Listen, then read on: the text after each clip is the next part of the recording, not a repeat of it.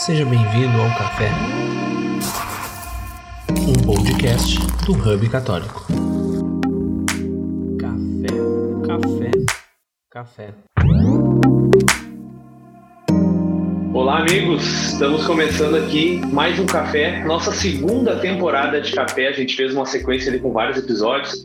Agora vocês podem ver que tem muitas mudanças. Quando vocês virem o Alan aparecer na tela, vocês vão ver que o cenário dele está diferente, meu cenário está diferente. O Alan tá diferente, vai contar daqui a pouco para vocês aí qual é a novidade dele. Para quem já segue ele já sabe, né? Para quem ouvia só o podcast ainda não sabe. E nós temos o prazer de ter aqui um convidado top de linha para começar essa, essa segunda temporada. Mas deixa eu te cumprimentar, Alan, antes, e aí tu já chama o nosso convidado e apresenta para a galera, por favor. Seja bem-vindo, Alan.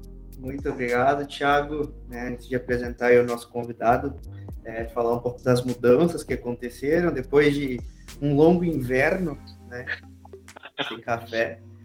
E muitas, muitas mudanças aconteceram, um curso lançado, sucesso no curso, curso lançado no Hub, o Hub Católico foi ao auge, depois voltou a sua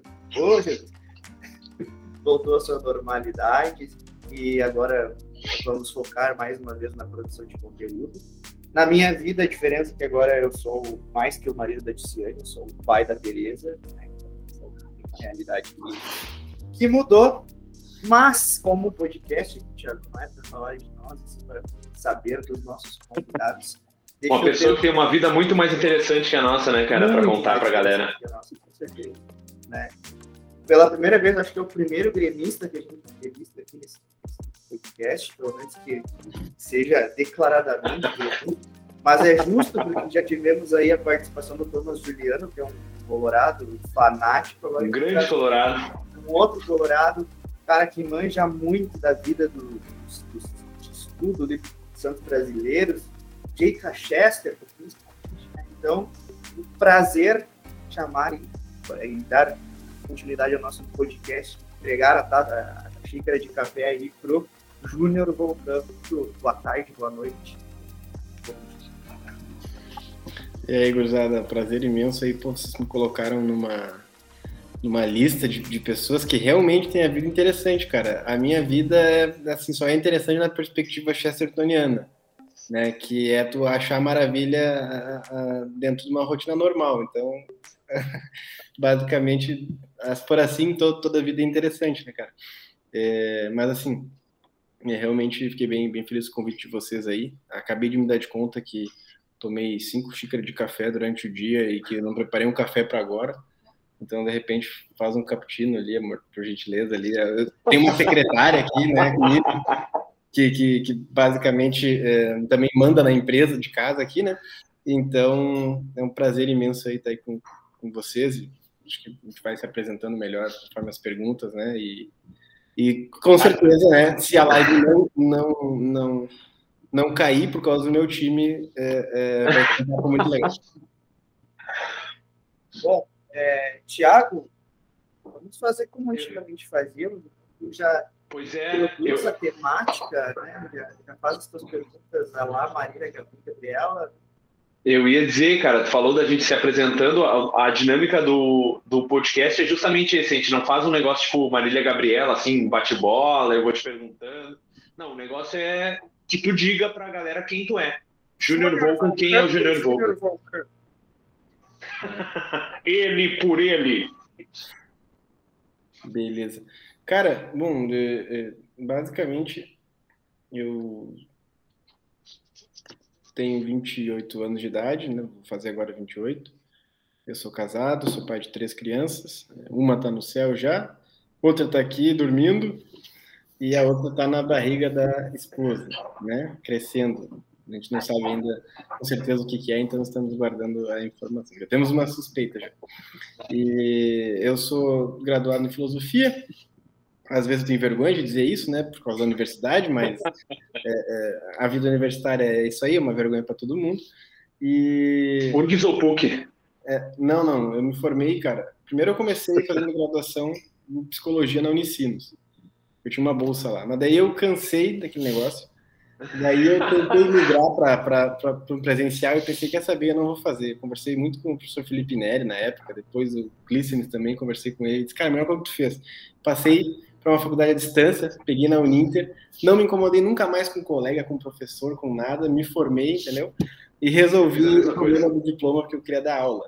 Mas aí, é, nesse meio tempo, eu sempre tive uma, uma veia empreendedora de querer fazer alguma coisa por fora, assim, né? Vários contratempos da minha família e tal. É, e aí conheci a minha esposa, a gente namorava, me mudei para Passo Fundo, porque eu sou natural daqui de Porto Alegre, de Cachoeirinha, na verdade, eu morei a vida toda, mas sou natural de Porto Alegre. Cachoeirinha é tipo uma cidade bosta que ninguém sabe quem é no mapa, mas é do lado de Porto Alegre, só pra galera saber o que é. Tipo, do lado mesmo, uma ponte onde rolava uma cachoeirinha ali, é por isso que é seu nome, né? É tipo um bairro afastado, né? É, é tipo, é tipo um negócio assim, sei lá, pensa para quem mora em São Paulo, Rio, pensa numa cidadezinha do lado que ninguém sabe quem é, mas só quem é da região sabe. É isso aí. No Rio é tipo a Baixada, assim, tipo Nova Iguaçu, um negócio assim. É, é. É menos, é bem menos que isso. Eu conheço Nova Iguaçu, eu duvido que alguém aí de, de, de Nova Iguaçu saiba o que é cachoeirinha, né? Mas assim, basicamente eu me dei para Passo Fundo daí. E lá me casei e comecei a fazer esse, esse serviço, esse esse trabalho, né? Depois eu começou mais como apostolado, depois virou um trabalho mesmo, como professor nas redes sociais. Né? Por um tempo, junto com o Edmilson Cruz, a gente fundou o Instituto Vértice et Caritas, né? chegamos a fazer congresso aqui e tal, fizemos um agito no sul, se incomodando com os bispos. E aí depois a gente resolveu fazer carreira solo aí. O Edmilson virou uma estrela, né? E, mas eu fiquei ali é, é, dentro dos meus trabalhos de pesquisa e, assim, eu sempre tive bem claro que eu queria trabalhar também nos bastidores, assim. Eu não, não gostava muito de trabalhar só com a minha imagem pública porque eu canso do jogo, assim do, do, Instagram. Assim. Tem hora, o Alan sabe o que eu tô falando. Tem horas que tu cansa, entendeu? E eu, e eu não tenho muita paciência, sabe? Eu não gosto, assim, de estar toda hora, toda hora. Eu pensei, não, eu preciso fazer alguma coisa por fora. E daí eu comecei a trabalhar com pesquisa. É, eu fiz alguns cursos, né, sobre Chesterton, sobre Santos Brasileiro, sobre o São Vitor. E, e aí acabei indo trabalhar na Sociedade Chesterton Brasil, né? Até hoje trabalho lá com eles é, é, que, é, que, pertence ao Instituto de São Vitor, né? O pessoal lá fenomenal, assim, sensacional mesmo. E daí depois fiz uns trabalhos, fiz um trabalho para a Lumine, né? Conheci o Baso e tal.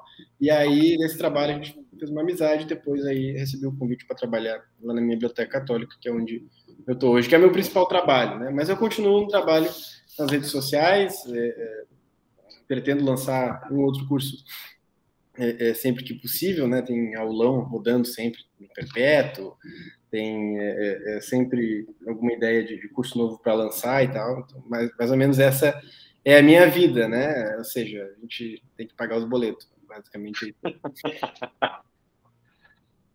Cara, uma, tô contando aí a tua história rapidinho, me lembrou muito uma coisa que o Alan sempre comenta, que aqui no Rio Grande do Sul a gente tem, ao mesmo tempo que a gente tem talvez alguns dos, dos maiores, ou dos, talvez dos grandes problemas na igreja, a gente os tem. Hereges, os hereges. Ele quer falar uma coisa, vou simplificar. Os hereges nascem geralmente. A gente tem a galera, tipo, tem, tem uma, uma cena católica, digamos, acontecendo que é muito boa aqui, né? Um negócio.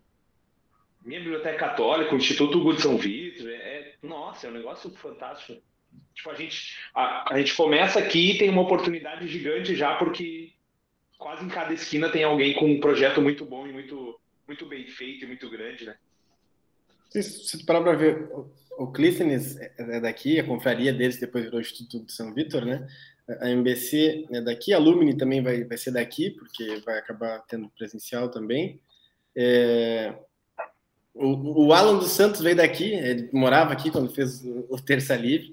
É, o Falcon é daqui, o Thomas Juliano é daqui, o Bueira é daqui, Cara, é muita gente mesmo, é um negócio curioso. O Rio Grande do Sul meio que é um polo né, de desgraça e de coisa boa ao mesmo tempo. É um paradoxo, né, cara? Nada Os mais extremos, né? estão aparecendo também por aqui. Isso é verdade. Mas eu quero saber uma coisa, é, quando é que tu percebeu, agora entrando um pouco na só, quando é que tu percebeu que teu dom, a tua vocação seria ensinar, dar aulas? Boa pergunta, cara. Eu acho que desde que eu entrei para a igreja, assim, quando eu voltei, na verdade, né, em 2011, mais ou menos nesse período, eu sempre tive muita vontade de estudar. Eu, eu não sei porquê, foi assim, eu não era um cara estudioso em matéria de vida de estudos, etc. Mas eu sempre me considerei um tanto inteligente assim na, na escola, eu sempre passei tranquilo, entendeu?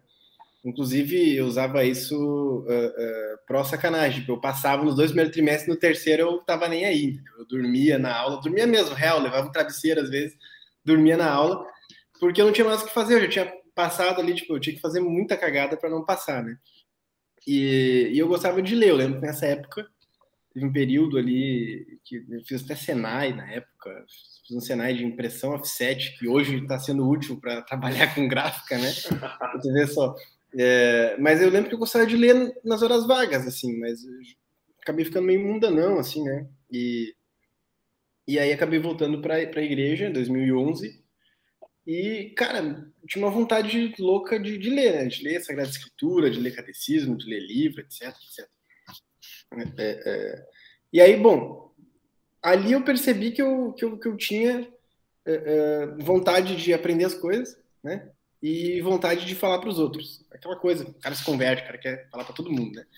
Mas, acho que quando eu vi, principalmente ali a figura do professor Felipe Aquino foi o primeiro, eu acho que eu vi, assim, que eu achava legal, aquele modelo de professor falando umas coisas tão de boa, sabe, sem afetação. Assim, tem uma galera que critica bastante o professor Felipe Aquino, mas eu gosto bastante porque ele, é um cara que não é afetado. Então, tipo, ele sabe das coisas e ele é bem tranquilo. Eu achei aquilo sensacional, assim, um cara que não é afetado, né? É, é, que não não se acha, né? Então eu achava que e sabe, tipo, é tranquilo. O cara que sabe as coisas, ele é tranquilo, ele não, não precisa ficar se afirmando. Né? E aí, claro, depois, pelo professor Felipe aqui, eu não conhecia o Padre Paulo, o trabalho que o Padre Paulo fazia. Naquela época era um Padre Paulo mais paulado, assim, né? Não sei quem, quem lembra dessa época. Era muito bom. Herege, moral! Pô, era, era uma coisa sensacional. É, conheci o Olavo nessa época também, depois que fui conhecer alguns professores tomistas que me ajudaram bastante. É, mas assim, eu acho que eu só fui entender que eu tinha vocação para ser professor intelectual em 2015, quando eu troquei de curso. Ali eu percebi que, cara, não queria ser psicólogo, eu não queria atender pessoa, eu, eu não tenho muito saco, assim, até nas mentorias que eu, que eu faço, tem mais isso, né? tem mais esse trabalho, eu sou meio Júlio, tem uns três, quatro trabalhos. É, eu percebo que eu tenho paciência para escutar a pessoa, mas é porque a pessoa já veio me procurar para mudar, entendeu? Tipo, cara, eu não tenho, eu vi que eu não podia ser, ser, ser psicólogo. Eu pensei, ah, eu quero ser professor então de psicologia. Daí eu pensei, oh, então, se é professor de psicologia, eu vou, vou mudar, vou ser professor normal. Então, ali eu me liguei. Mas eu tinha muito preconceito com esse negócio de vida intelectual, entende? Eu achava que era uma coisa que ia me desvirtuar da fé, ia me desvirtuar das coisas. Daí eu conheci a, é, é, a, a pedagogia, o método vitorino, né, de Hugo de São Vitor. Então ali, quando eu conheci o Hugo de São Vitor, acho que foi o momento que eu tive um estalo assim, não, é possível ser santo, certo, uh, trabalhando com educação. E, e, tudo que envolve educação. Ali foi o meu, meu estalo, assim, não, é isso que eu quero fazer, né? É isso que eu, que eu quero dedicar minha vida. Então comecei a tentar orientar a minha vida. Eu tinha alguns projetos na internet, tipo blog, coisa assim, mas que não era bem incipiente, bem, bem pequenininho, né? Mas eu sempre estava fazendo alguma coisa. Aí depois, quando uniu esse negócio de ser professor com essas ideias empreendedoras junto com o Edmilson, a gente, ah, vamos fundar um instituto, vamos fazer uns cursos aí, vamos vender para a galera. Tipo, não tinha perfil no Instagram ainda. Entendeu? Vendia no WhatsApp. Isso foi em 2018, mais ou menos, 2017, 2018, vocês. É, por ali, 17, 18. E eu lembro bem que a gente estava se organizando para ir naquele congresso. O padre Paulo Ricardo foi proibido de vir para o Rio Grande do Sul. É. Era vocês estão organizando, né? Era nós, uhum. ele, ele fez por, por vídeo. Né? E, e aí, nessa época, a gente já estava lançando os cursos e tal. E aí eu lembro que, bom, a gente conseguiu vender um pouco, mas viu que não era tão, tão fácil assim, né? E viu que tipo, precisava dar uma profissionalizada e tal. Mas nessa época eu estava casando, daí foi uma confusão para conseguir se mudar, nada e tal. Então eu consegui é, é, me organizar mesmo para lançar, para fazer tudo em 2019. Né? Eu casei, é, não desculpa, 2020. Eu casei no final de 2019. Eu trabalhava um pouco sobre as questões de Chesterton e tal. Principalmente de Chesterton, foi um autor que eu peguei. Eu vi que não tinha nada, na época não tinha nada de Chesterton, não sei a sociedade, né? Mas assim, tu, não tinha essa repercussão que o Padre Paulo deu. Né? Não tinha curso sobre Chesterton. Tinha um do Raul que nunca abria. É, é, é, então eu pensei, ah, eu vou fazer isso aí. Vou ligar minha imagem ao Chesterton, que é um autor que eu gosto e tal. Eu realmente tenho muita devoção e tudo. E aí foi, foi indo, cara. As coisas foram acontecendo, uma coisa depois da outra, assim. Graças a Deus, hoje é, é, a gente tá bem feliz, assim. Tem dificuldades, normal, como todo mundo. A família tá longe, tem várias dificuldades, mas Deus tem sido providente, né? E, e não adianta, assim, mesmo que às vezes eu não consiga estudar direito, como hoje é minha realidade, né? Eu tenho que trabalhar muito mais do que eu gostaria de estudar. É, ainda assim, os poucos momentos que eu paro para estudar.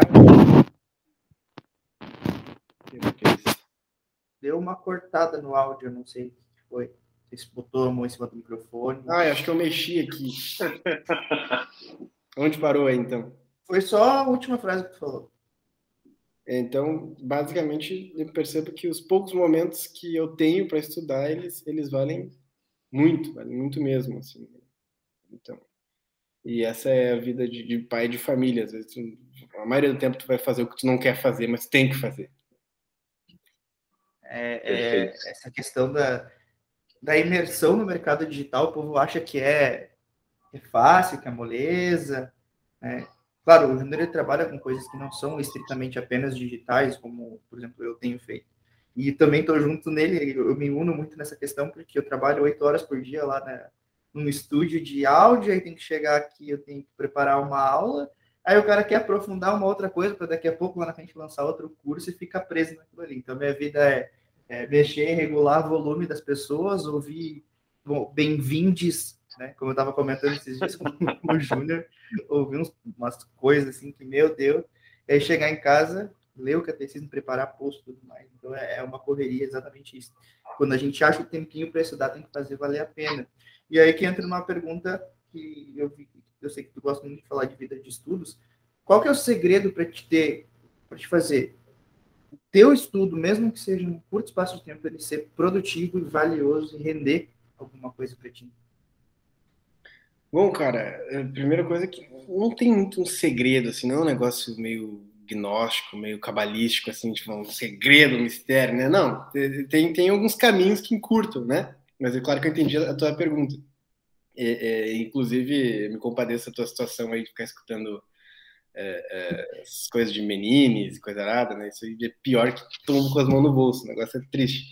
Agora, é, eu acho que assim, eu demorei alguns anos para perceber algumas coisas que é, é, hoje me são claras. Né? Geralmente a pessoa que estuda há bastante tempo, ela ajuda os outros porque ela encurta o caminho, né? E eu não me considero um intelectual ainda. Acho que falta bastante para mim ser um intelectual. Não me considero, me considero bem longe de um filósofo, por exemplo, que é o que eu quero alcançar, porque é, é, é a minha o estado de vida hoje não me permite, né? é, alcançar o que eu quero. Talvez eu consiga, talvez não. Mas eu acho que existem alguns caminhos que são seguros, que são tranquilos, certo? Inclusive, é o que eu falo no. no essa é a hora do arrasta para cima, né? essa é a hora do, do, do merchan. É o que eu falo no aulão lá do Rezar, Estudar e Trabalhar. Tipo, existem conteúdos que me parecem essenciais e caminhos que são essenciais. Geralmente eu, eu divido né, em quatro eixos. Né? É, a vida de oração, certo? Espiritualidade e, e etc. Doutrina, né? Então, doutrina e espiritualidade, basicamente, é uma coisa que tu tem que saber, né? É, é, é essencial para tua salvação, certo? Então, é uma coisa que tu precisa.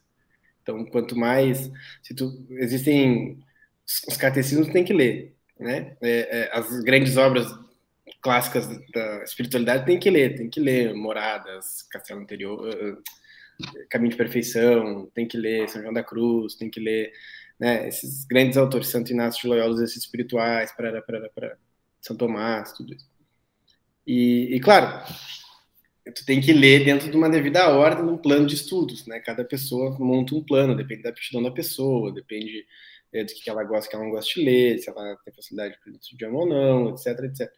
Então, tudo isso importa. Agora, é... doutrina espiritualidade tem que ter, certo? Depois, geralmente eu pego a parte de, de história, história da igreja ali em si, né? Tem que saber um pouco de, de dessas questões históricas, faz parte. Faz parte, inclusive, para tu defender a tua fé, para tu te defender, entendeu? Para tu saber educar teus filhos e tudo mais. História é memória, né? Sem memória não se localiza. Então, tipo, e não... até para tu conseguir entender a, tanto a parte teológica quanto filosófica, porque tu precisa entender o contexto em que aquilo foi escrito, como surgiu aquela ideia, né? Claro, a primeira coisa, tu quer estudar um assunto, tu pega a história do assunto, né? Tu tem uma noção geral. Então, os caras querem estudar filosofia, o cara pega uma história da filosofia e dá uma olhada para ver se tu gosta, né? Porque daí tu pelo menos vai ter uma noção. É, mas, ah, não, eu quero estudar filosofia. Aí tu pega lá e larga uma um introdução à lógica do Maritain, que é um autor controverso, mas que tem um bom livro, né? Tem bons livros. É, cara, o cara paca. Dificílimo, né? Lógica é um negócio difícil pra caramba. Então, é, é uma parte histórica é muito importante. Aí o terceiro ponto é... Aí, dentro dessa parte histórica, só um adendo, né? Tem a vida dos santos, né? Que, que são que é preenche a história. A história só é bonita por causa dos santos, certo? Basicamente é isso. Senão seria sempre uma sucessão de, de, de, de cagadas, assim, né? De, de coisas ruins, assim. É... O terceiro pilar, cara, é filosofia, né? vida intelectual, filosofia, as coisas básicas que tem que entender.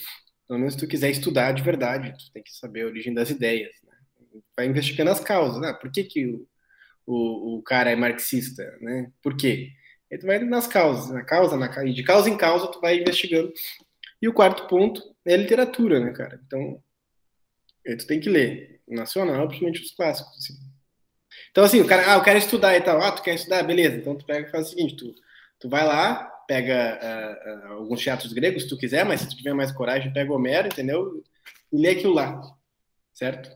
Uh, vai lá e lê, entende? E aí tu pega ali um, uma biografia de um santo, o Catecismo de São Pio X, e começa a estudar. Tu quer estudar? Então faz isso daí. Só o cara não faz, entendeu? Ele fica procurando 25 cursos sobre como é que ele tem que fazer, ele não pega o livro e vai estudar. Então, assim, é, hoje as pessoas têm um fetiche para estudar. Porque no fundo as pessoas não querem a verdade, elas querem o que a verdade vai trazer de status para elas. Né? E geralmente nunca tem a parte da perseguição, né? porque ninguém quer é, sofrer, todo mundo quer ficar bem. Então, é, acho que a primeira, então, assim, o grande segredo, né, a magia aqui é, é, é oculta, mas aberta a todos, né, é você amar a verdade, né, cara? Se quer entender mesmo a realidade, se quer entender o que está acontecendo ao redor de verdade, não feito um idiota que realmente não enxerga nada além de si mesmo, né, o conceito de idiota. É, é, você quer realmente entender de onde as coisas vieram, para onde as coisas vão, né? você quer é, é, amar a Deus, né, que é o sumo bem, a sumo verdade, você tem que estudar. Assim, não tem, cara, assim, ó, eu já, eu já tive em vários meios dentro da igreja, já escutei bobagem tudo quanto é lá. Mas não tem como você hoje é, é, para um, um pai de família, falando aqui entre nós, tá? Se educar seus filhos sem estudar. Nem você tem que estudar um mínimo, pelo menos largar para um bom professor. Como é que tu vai analisar se o cara é um bom professor ou não? Então, se você não consegue educar os seus filhos porque você não quer estudar, é aqui eu não tô falando que você tem que ter vida intelectual, você tem que estudar. Estudar é outra coisa, vida intelectual é outra. Cara, você não, não, é, não, não é capaz de entregar tudo para amar Deus mesmo, entendeu? Tipo, estudar, cara, é uma coisa, tu para meia hora ali, é aquilo que o, que o Sertilantes fala você tem uma hora por dia, né? Ah, eu não tenho uma hora por dia. Ah, vamos abrir o celular aí, vamos ver quanto tempo nas redes sociais, para dizer se não tem uma hora. Não, mas o cara trabalha das 8 da manhã à meia-noite, tá? Cara, o meu cunhado fez isso por vários meses, fazendo hora extra, sete da manhã, meia-noite, e, estava estudando, entendeu? Então, assim, não tem desculpa, cara. Assim, é, eu sei que tem casos que realmente não pode, mas eu, quando o cara diz assim, ah, eu, eu não consigo, não sei o que e tal. Ah, meu, aí entra o meu lado não, que não ia dar pra psicólogo. Eu não tenho paciência. Cara, tu não quer, entendeu? Fala real, tu não quer. Porque para ver jogo do Grêmio eu consigo me organizar, entendeu? Então, se eu consigo me organizar para um jogo de futebol, eu consigo me organizar para ler. Tu pode até, inclusive, fazer igual eu e o Alan fazemos, certo? Que é orientar o teu segundo trabalho para isso. Então, tu acaba estudando para trabalhar, certo? É uma escolha, uma vocação tudo mais. Mas, assim, nada te, te impede de tu pegar corção depois, antes de dormir, e ler um capítulo por noite, cinco páginas por noite, sei lá. Entende? Nada te impede, a não ser tu né? E, e os teus preconceitos. E aí, se tu tá numa situação extrema que tu não tem tempo mesmo, baixa a cabeça, aceita a circunstância e te esforça o máximo para sair o quanto antes dela. Né? Porque se, aí sim, se tu ficar inventando moda de tipo, ah, vou parar, não vou trabalhar, eu vou matar tempo no meu trabalho para estudar e tu nunca vai sair, tu vai ficar sempre nessa ah, mas eu não tenho tempo, mas eu também não melhor no trabalho, mas eu também não tenho tempo. Bom, te foca no negócio para tu ficar, ao invés de ficar 10 anos aí nesse trabalho que não te dá tempo, ficar 5 meses, sei lá. Essa é a questão, né? Ser consigo suas circunstâncias. Então, eu digo assim, eu hoje não tenho tanto tempo, mas, pô, eu trabalho com um negócio que eu não preciso ficar oito horas do dia ali no computador, mexendo na onda só. Cara, eu posso muito bem achar um tempo ali que eu posso abrir o Kindle no PC. É questão de achar crer, achar tua circunstância, achar meio, porque hoje não tem desculpa, isso que o Júnior falou, não tem desculpa para nada. Né? Tu tem o Instagram, tu tem Instagram, tu tem o celular, um smartphone que consegue ter acesso ao mundo todo, um monte de PDF, um monte de coisa por aí. Né? Só não faz quem não quer. Então é tu vai organizar o teu tempo para para achar aquilo que tu precisa. Hoje tu é um pai de família, então tu estuda o, o básico para educar teu filho, né? tu quer aprofundar em algum conhecimento específico, então tira também um tempo para aquilo. Agora, para mim, essa questão que o Júnior falou é uma máxima muito importante, né? Tu não quer ou tu não efetivamente não podes, né? Porque é aí que as pessoas têm que se perguntar. Tem um, tem um detalhe nela, que é o seguinte: estudar não é só ler, né? As pessoas acham que estudar é só ler. Estudar é, é, é escutar, é meditar, tipo assim, é, pode estudar uma página de um autor, ficar meditando naquilo. O ideal é que tu medite, né? E memorizar, e repetir, e repassar para os outros. Para o colega de trabalho, entendeu? De vez em quando eu pego o colega de trabalho lá meu e tento explicar para ele: Ô, oh, cara, vem cá que eu vou te explicar o conceito de alma hoje. Eu fico enchendo o saco dos caras, né? Para ver se eu memorizo as coisas. Mas, assim, escutar hoje em dia, cara, tu tem tudo. Esses dias veio um padre aqui nos visitar. É, e ele começou a mostrar um site espanhol que ele achou que tinha centenas de formações de teólogos, tipo Roy Marinho, Lagrange, tudo mais, um monte, um monte de coisa. Ele começou a dizer, ó, oh, tô fazendo curso tal, tal, tal, tudo, tudo em áudio, né? Fico dirigindo aí pela paróquia, né? Fico escutando em áudio. Então, tipo, hoje tu tem acesso a aulas de professores por, às vezes, um valor é, irrisório, muita coisa de graça, entendeu? É, e tu pode passar o dia escutando. Não quer dizer que tu precisa ficar o dia escutando, entendeu? nem eu passo o dia inteiro escutando ninguém que eu conheço, só me, tem que ser muito obcecado. Eu escuto muito mais futebol, por exemplo, na hora do trabalho, do que necessariamente estudo. Mas eu ponho lá, eu ponho lá o, o podcast do Instituto de São Vitor, quando eu quero pegar a cultura, né? Então, ah, escuto então. Ah, Padre Paulo, quando de manhã cedo eu chego no trabalho, não, eu quero estar. Tá, põe lá o Padre Paulo e tal, não sei o que. Tipo. Quer dizer, cara, o, o próprio Padre Paulo, se for parar para alguém que nunca viu nada dele, se começar a ver hoje, o cara tem, sei lá, anos de conteúdo sem fim, né? Total, então assim, cara, pode botar no carro, pode botar fone, tu pode fazer um milhão de opções, entendeu? A questão, inclusive daí, não, e sempre tem estopeira, né? Que hoje em dia, o, o chefe falava já na época dele, que as pessoas precisam repreender a arte de fazer o óbvio, né? Então, tipo, o cara não consegue ler de manhã entendeu? Mas ele botou na cabeça que ele tem que ler de manhã, mas ele fica com sono. Não, velho, lê de noite, entendeu? De manhã, sei lá, faz flexão, é, é, é, come uma coisa boa, fica com a tua esposa, dá atenção para ela, reza ali o que tem que rezar de manhã certinho e tal, mas faz outra coisa, entendeu? E acorda um pouquinho mais tarde. Eu sei que ninguém fala isso aí na internet, mas acorda meia hora mais tarde para dormir meia hora depois, se tu funciona melhor de noite, lê de noite, entendeu? É, é uma coisa muito da, da pessoa, né? Claro, tem coisas que são essenciais. A oração é essencial, tem que ser feita e tal. É, mas, assim, estudar e aí pega um tema bom, né? Ah, não, eu não gosto de história, que eu vou fazer? Vou, vou ler história. É, é, é, é aqui no tá sul, na hora ruim com o tema que tu não consegue ler, tu fica em um, meia hora em uma página e não sai do lugar. Né? Aqui no sul a gente chama de lei guerrinha, né? Não sei se vocês sabem o que é lei guerrinha.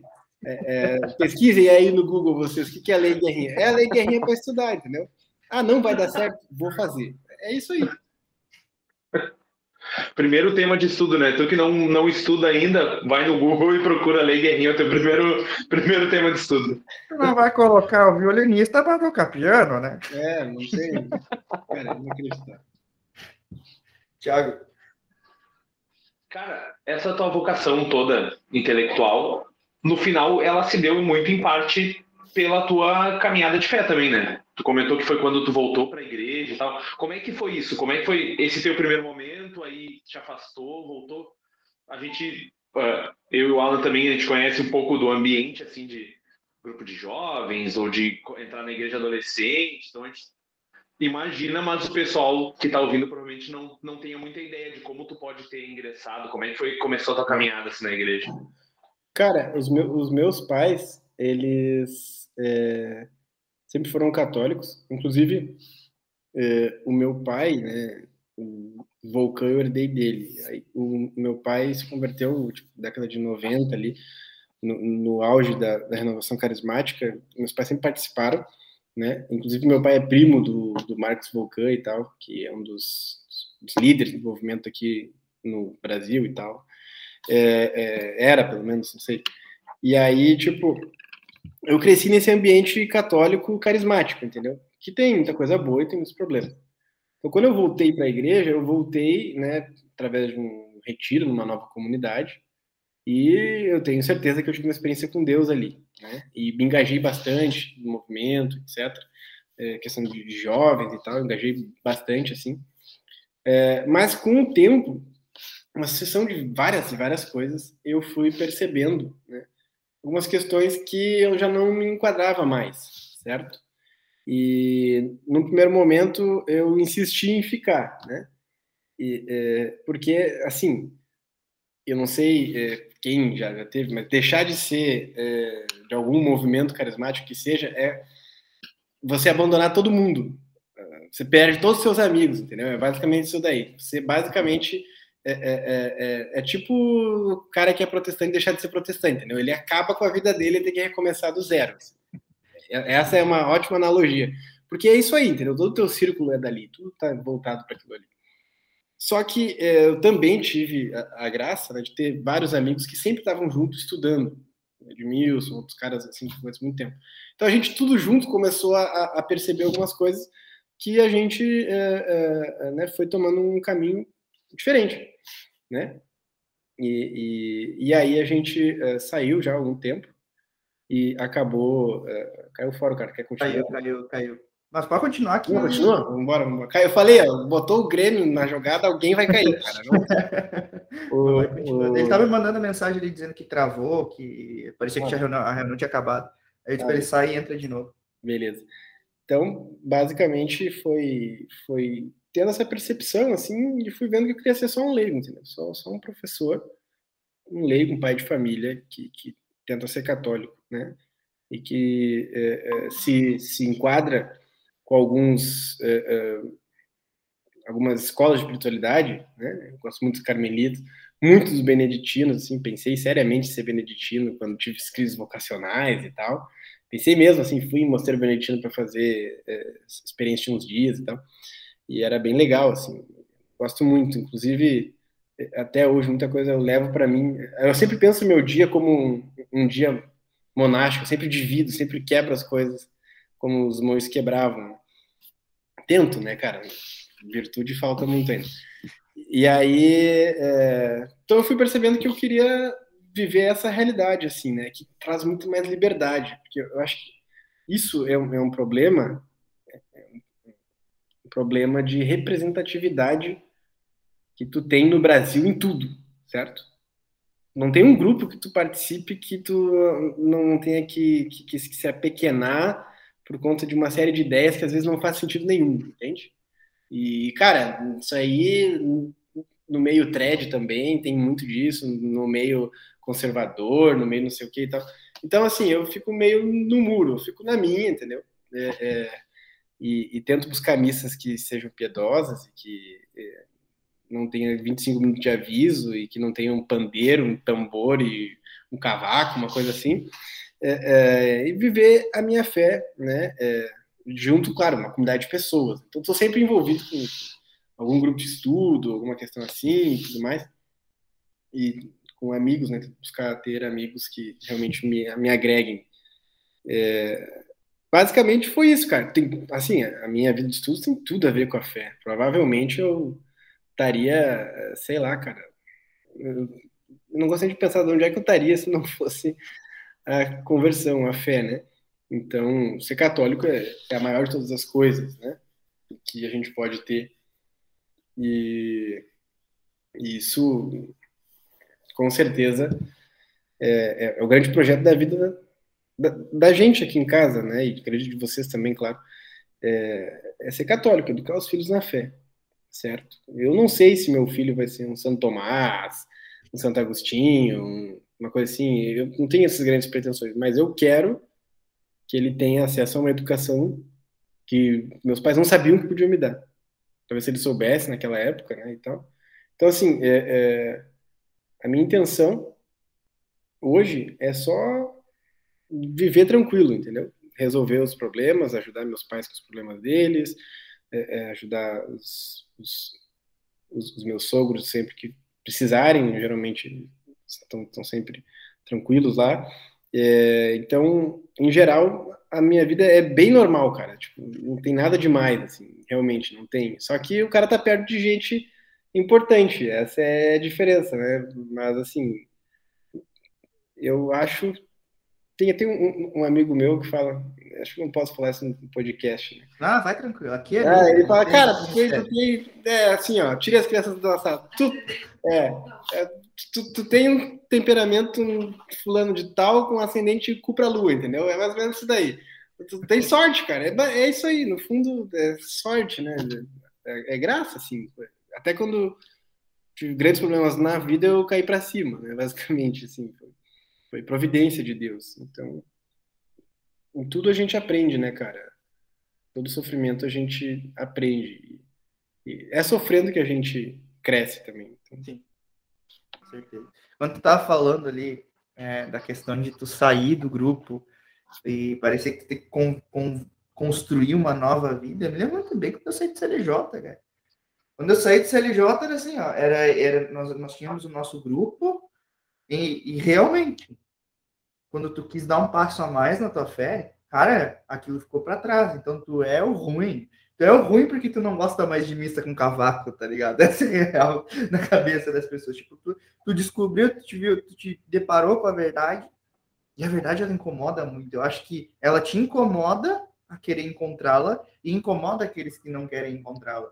Eu acho que esse é o, esse é o doido, porque a, ela, a verdade ela tem esse, esse, esse poder de mexer com, a, com as estruturas, tanto a, a tua quanto das, daqueles que te cercam. Então, eu acho que é, são, são grandes, são histórias de vida que nos trazem muitos ensinamentos, sabe? E, e, quando tu diz assim, ah, eu sou só um cara comum, eu acho que essa é, essa, essa é a máxima que todos nós deveríamos querer seguir. Eu acho que os próprios santos, eles eram caras comuns, que faziam o que tinha que ser feito, como está lá na, na, Bíblia, né? Sou um servo inútil que faz apenas o que deve ser feito. Essa que é, que é, que é, que é a maravilha do ser católico em si. Né? E outra, hoje, né? Porque a gente tempo que todo mundo acha que vai salvar o mundo e não cuida da sua família, não cuida do seu estudo, do seu emprego, mas vai salvar o mundo, né? Então, tu cuidar do que é teu mesmo, do que é próprio da, da tua função, da tua vocação, é, é o caminho, né? Não tem. Não adianta inventar moda, né?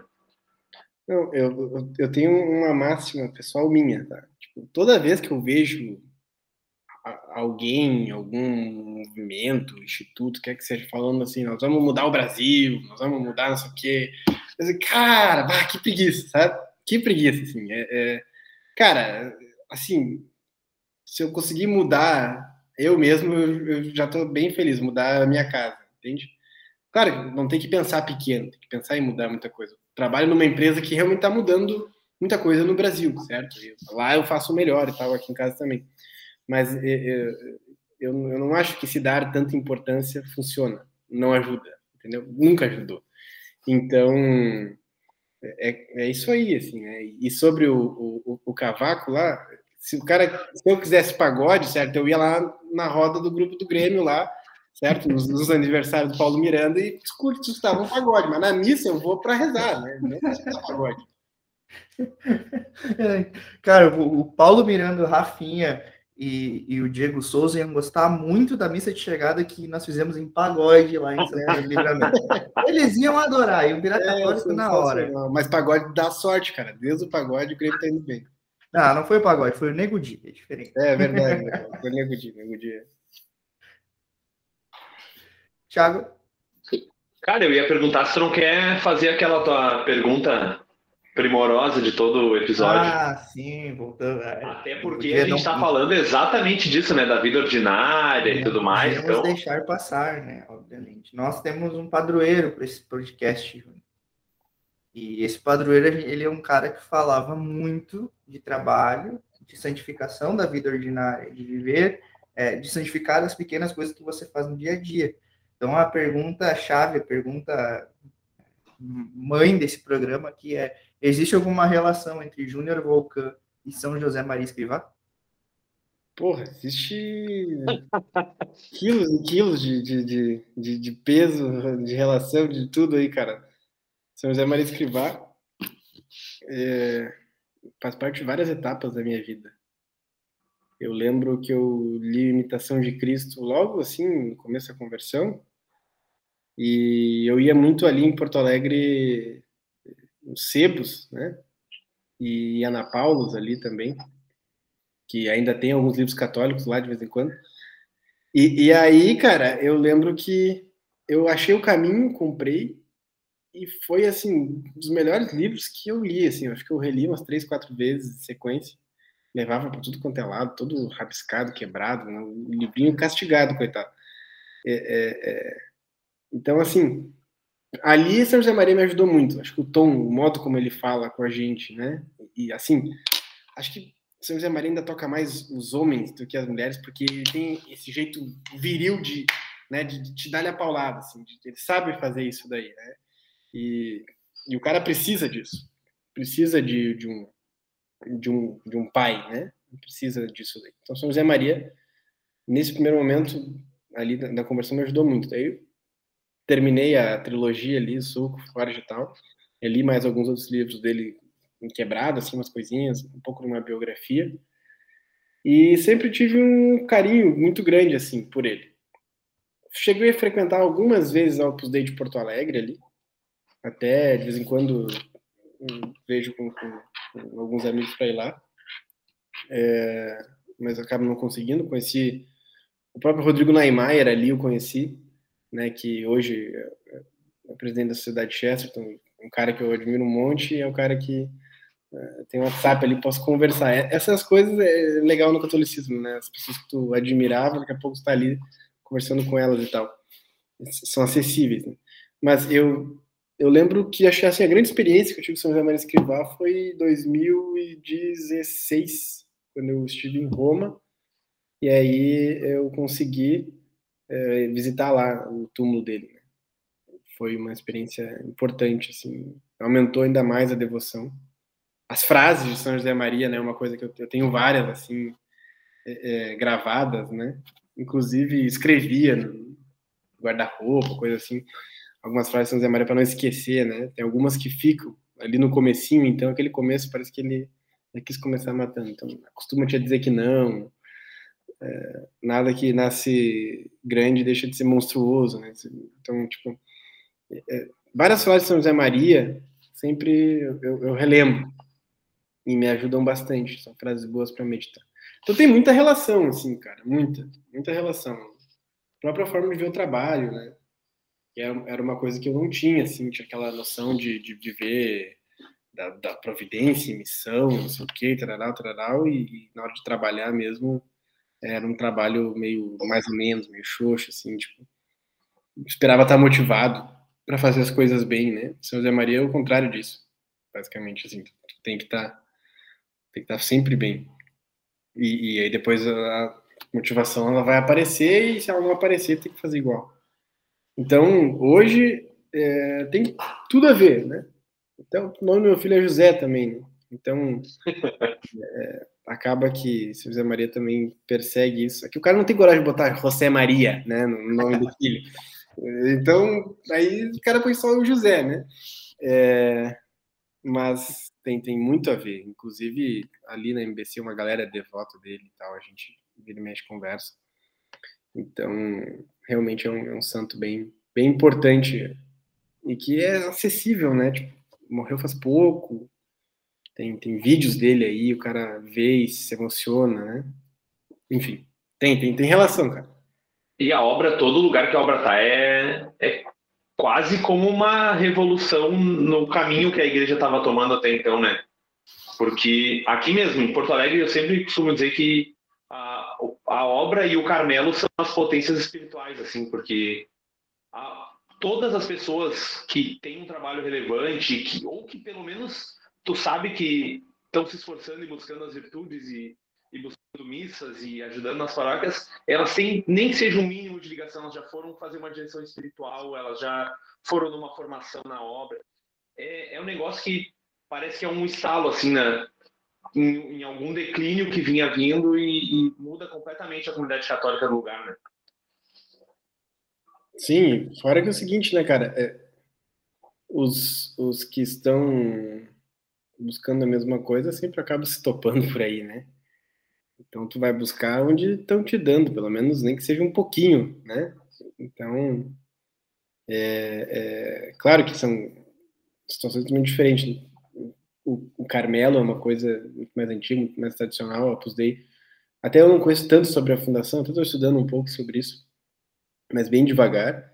É, mas assim, eu gosto muito de olhar a figura dos, dos, dos fundadores.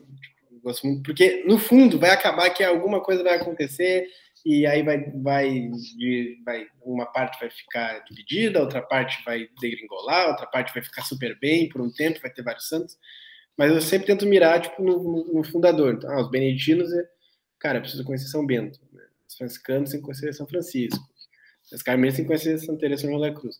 Então, Opus Dei, a primeira coisa que tem que fazer, cara, tem que conhecer São José Maria. Então, é, é, é uma coisa que, para mim, é, até é bom porque se um dia quiser fazer parte de uma ordem terceira ou se vincular a algum movimento, ou prelazia ou tudo mais, né, é, é, tem, tem como, a partir desse conhecimento, fazer parte. Mas a vida dos santos é um negócio, assim, né, cara, não tem muito o que falar, só tu estudando, só tu vendo, porque não é só um estudo, né, no fundo é, é uma aula, é uma escola, é um... É um, e é um relacionamento, né? De é um relacionamento. Forma. Também, claro, imagina, tu, tem, tu pode conversar com o cara, entendeu? É. Bom, eu vou agora para uma rodada de três perguntas pinga-fogo do, do Júnior. Tá? Três perguntas nada, nada polêmicas, na verdade, nem tão polêmicas e outras um pouco mais polêmicas. A primeira delas, J.K. Chesterton será santo? Cara, essa para mim não é polêmica, essa para mim é, é tipo. Vamos falar friamente, tá? assim, na Inglaterra hoje, canonizar Chesterton é, é, você romper com o mainstream, né? Você romper com toda uma estrutura que é, é, a, a, igreja visível, né, que é a hierarquia hoje tem medo de romper, certo? Porque a gente sabe que a igreja vive uma crise, onde a política cada vez mais impera muito mais e então tem toda uma preocupação sempre da igreja para estar bem com as mídias, né? E canonizar Chesterton, beatificar Chesterton, é, foi basicamente parado por causa disso. O grande motivo é que ele tem acusações de antissemitismo, que é uma tremenda bobagem. Certo? No mesmo então, Pio XII, né? É, não, é uma coisa, é uma coisa assim ridícula, certo? Então é, é perseguição, cara. São José de Anchieta demorou assim mais de 450 anos para ser canonizado aqui.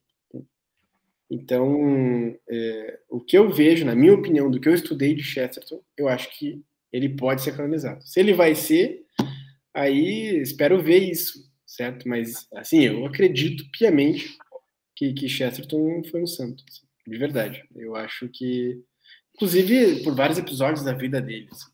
vários e vários episódios. Acho que é um exemplo para mim muitas coisas.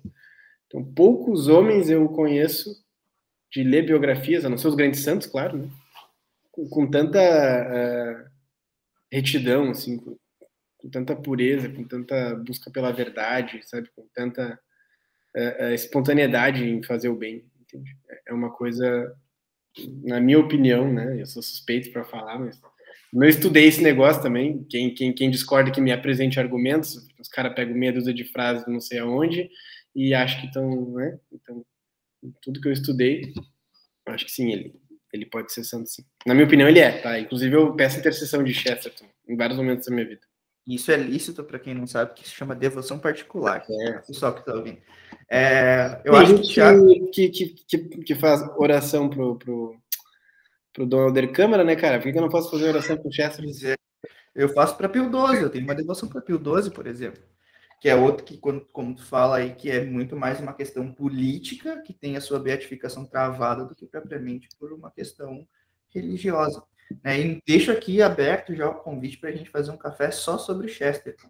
Eu acho que seria um, um baita programa, assim, uma parte 2 com o Júnior só sobre Chesterton, que Legal. Hoje, a gente, hoje a gente quis conhecer um pouco mais do Júnior, da vida dele, mas eu acho que trabalhar um podcast inteiro só sobre Chesterton, a gente... Não é só um café, vai ser um uma cerveja, né, cara?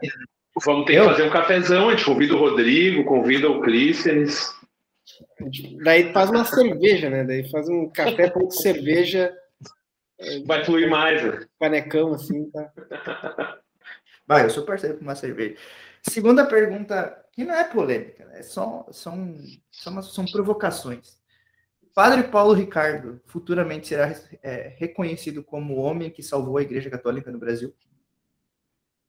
Cara, é, assim, tu quer minha opinião, né? Eu acho Sim. que ele é o pároco do Brasil. O tempo que ele vive. Assim, é a principal figura, entende? Então, se o catolicismo hoje é, é, ressurgiu, né? Uma, acho que o principal nome hoje, quando tu pensa, é o Padre Paulo Ricardo. Então, ele não é o único que salvou, né? Mas ele é o principal nesse resgate assim, na minha opinião. Né? Ele, é, pelo menos publicamente. Né? Então, todo o, o, trabalho dele é inegável, não tem, assim, não tem. Ele chegou onde é, aonde os caras até ele sonham em chegar e não conseguem, entende? É uma coisa impressionante. Assim. É um negócio impressionante. Não, não tem. Esse cara precisa das nossas orações. É um sacerdote. Ele é, ele é o Lord Voldemort dos seminários, né? É o nome é cara. cara, assim, ele é o Flamengo do Jorge Jesus jogando. Ele destrói, não tem, cara. Ele chega e ele, e ele ganha. Sabe que ele vai ganhar, entendeu? Então, assim, é, é, para mim, certo? Quando o Padre Paulo morrer, vai ser santo súbito, vai ser uma loucura, entendeu? Vai ser um negócio. Cara, as pessoas vão querer estar perto dele. E no fundo, eu, eu não sei, não conheço ele de perto. Os testemunhos que eu sei é que ele vive uma vida de santidade e tal. Mas eu, eu não conheço, não tem como atestar, né? Mas é isso que os santos fazem, né, cara? Eles acabam ficando conhecidos, as pessoas amam eles e, e eles são perseguidos. E o Padre Paulo é muito perseguido, isso é um outro sinal. Inclusive, quem persegue o Padre Paulo é, sempre vê o quê? É, é aquela analogia do Chesterton, né? Eu, o Chesterton dizia assim: eu me converti vendo os argumentos das pessoas que falavam contra a igreja. Então, só de ver quem não gosta do Padre Paulo, eu já começa a gostar. Já de cara. Assim, Se eu chegasse hoje no Brasil, pensa, quem é que não gosta desse cara? E esse, ah, não, não, então esse cara é maravilhoso, esse cara é sensacional, né? Então, assim, é, eu acho que ele é o principal expoente, o grande nome, né? Até por pesquisa, assim, por popularidade, não tem. Sempre vai dar um. Ele, ele tem um acesso dentro dos seminários que muitos padres gostariam de ter. E eu queria fazer um, um breve comparativo nós todos somos aqui do Rio Grande do Sul. Quais as dioceses que a gente vê que não está mais tendo vocação? A gente vê a diocese de Bagé, por exemplo. Ah, não, sai um padre a cada 10 anos é muito. É, tem outras dioceses mais para o centro ou mais para é, mais para o interior do Rio Grande do Sul que não, não nascem vocações. Aí você vê, por exemplo, uma diocese de Novo Hamburgo, uma diocese de Frederico Westphalen, que eu acho que é o coração da é, o coração vocacional do Rio Grande do Sul hoje é Frederico Westphalen. E aí você pensa assim, quais são os bispos e o que, que acontece naqueles seminários. Onde tem TL, a vocação morre. É, é, é tiro e queda, um papum. E onde, por exemplo, a Diocese de Santa Maria, pelo que eu sei, ainda tem muitos traços de. que é, que é onde, eu, onde eu vivo, né? Ela tem muitos traços da teologia da libertação, mas se sabe que os padres têm acesso a Padre Paulo Ricardo. Então você já vê os seminaristas querendo usar batina, já vê os seminaristas rezando a liturgia das horas, já viu seminaristas falando de filosofia, falando de coisas efetivamente católicas e não de mãe terra e, e indígenas e panteísmo e escambau. Então, digo isso porque para que você que está nos assistindo ou nos ouvindo possa fazer essa reflexão no seu estado, onde que você vive, quais são as dioceses do seu estado que estão dando frutos e por que elas estão dando frutos. Então, é nesse sentido que eu quis fazer aquela pergunta do Padre Paulo Ricardo. E a última, Júnior, agora já para entrar no, no, modo resenha aqui. Deixa eu só pegar o, o, gancho, já que é resenha. Não, hoje em dia, em matéria de seminário, né, a coisa está tão triste que a gente comemora quando o seminarista tem namorada, né? Então, é, realmente é uma coisa assim, cara, ah, tem, tem uma namorada, que bom tem uma namorada, ah, que graças pelo, a Deus. Pelo menos pode vir outra vocação. É, não, tomara que saia, então, tenha filhos, né? Que bom, arranjou uma guria. Muito bom, muito bom, muito bom. Mas agora a resenha é o seguinte, quero te perguntar, 2022, Grenal, será Grêmio Internacional ou Grêmio Náutico? Cara, é uma boa pergunta. Eu acho que o Náutico pode subir ainda, então também pode nem ter Grenal, né, cara? Mas eu acho que tem. Eu tô, eu tô analisando assim, não só o Grêmio, né? Analiso o América, analiso é, Cuiabá, Bahia, Fluminense. Eu acho que na cagada o Grêmio vai acabar escapando. Mas, assim, só porque estão contra. Depende desse Campaz jogar bola. Eu acho que vai acabar ficando, mas também pode ser um pouco de esperança. Mas até não ganhar esses dois jogos, ela tava bem apavorado, porque assim, era a cartilha toda, né? Acontecendo para cair. Então, é, os jogadores são bons, mas é uma preguiça. É que o Renato deixou a marca dele ali, entendeu? Ele, ele fez, cara, eu torço pelo Renato. Eu, eu brinco até, tem uns amigos flamenguistas. Quem for flamenguista aí vai ficar de cara comigo, mas o Renato é maior que o Flamengo, por exemplo. Sozinho, tipo, sozinho. Ele vai pensar, não, quantos Libertadores tem o Flamengo? Duas, o Renato tem, tem duas. Quantos Mundial? Uma, o Renato tem um. Ah, quantas Copas do Brasil? Três, o Renato tem três Copas do Brasil, entendeu? Aí tu, tu, tu vai vendo, ah, quantos brasileiros? Tá, mas o Renato só jogou, ele era um cara só, não tem como ter tanta coisa. Então, assim, sozinho o Renato é maior que a maioria dos times do Brasil, certo?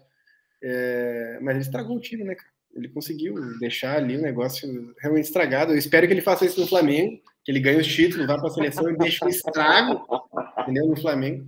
Mas eu acho que ainda vai acabar tendo o Grenal, para desespero de vocês, né? Porque é.